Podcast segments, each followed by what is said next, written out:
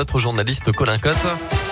Bonjour Colin. Bonjour Mickaël, bonjour à tous. À la une de l'actualité ce matin, c'est une soirée qui restera malheureusement dans l'histoire de la Ligue 1. Lyon-Marseille, hier soir, un duel qui respirait le foot au Parc OL et qui n'a duré finalement que 4 minutes à peine. La faute à un jet de bouteille de la part d'un spectateur sur le Marseillais Dimitri Payet en tout début de match. Après le retour des joueurs au vestiaire et deux heures de discussion entre officiels, la décision a été prise de ne pas reprendre la partie pour le président de l'OL, le préfet, l'arbitre et le directeur départemental de la sécurité publique avait souhaité d'abord une reprise du match avant de faire volte-face. Écoutez Jean-Michel Aulas. Bien sûr qu'il y a eu un incident et moi en tant que euh, représentant de, de l'Olympique Lyonnais, euh, euh je présente toutes nos excuses à, Dimitri. Là, je viens de prendre de ses nouvelles. il est bien moins blessé qu'on l'imaginait, donc donc j'espère que ça va aller mieux et, très vite. Donc voilà, donc on peut pas imaginer dans le contexte actuel que ça soit une mauvaise décision d'arrêter le match à ce moment-là. Bon, c'est une bouteille d'eau qui va peut-être permettre de, prendre conscience qu'il y a encore d'autres décisions à prendre. À l'instant T, je ne vois pas lesquelles on peut prendre de plus euh, parce que le, le stade était hyper sécurisé. Et voilà, et cet arrêt définitif donc du match a également fait réagir le préfet de région dans un tweet publié vers minuit. 7000 précise que c'est bien l'arbitre et non pas lui qui a décidé de ne pas reprendre la partie. De son côté, la ministre des Sports estime, je cite, que de tels actes doivent entraîner à minima l'arrêt automatique des matchs.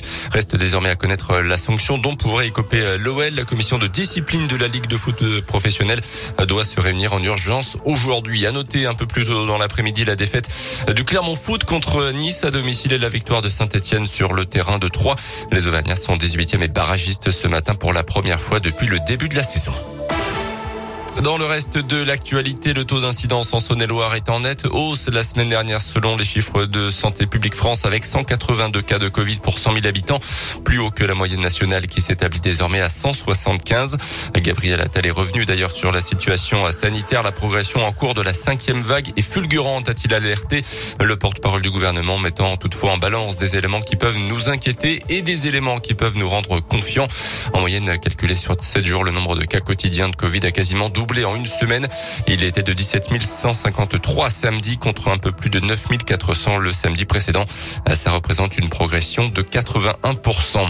Dans l'un de nouveaux actes d'incivilité ce week-end à la mairie de Poncin, selon le progrès, les sapeurs-pompiers ont dû intervenir pour un nouveau feu de poubelle dans la cour de la mairie.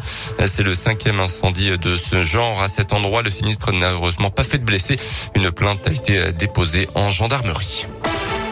Retour au sport et sans fausse note cette fois-ci avec l'exploit ce week-end du nageur Théo Curin, amputé des quatre membres et accompagné de deux autres nageurs. Il a bouclé ce week-end, l'a traversé en dix jours de à la nage du lac Titicaca en Amérique du Sud, un périple de 122 km en tirant un radeau de plusieurs centaines de kilos. Et puis peut-être bientôt du changement à la Gielbourg après une nouvelle défaite en championnat samedi soir sur le parquet du Mans.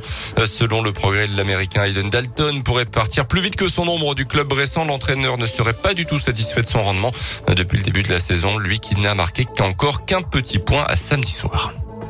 Merci beaucoup Colin et à tout à l'heure 7h30.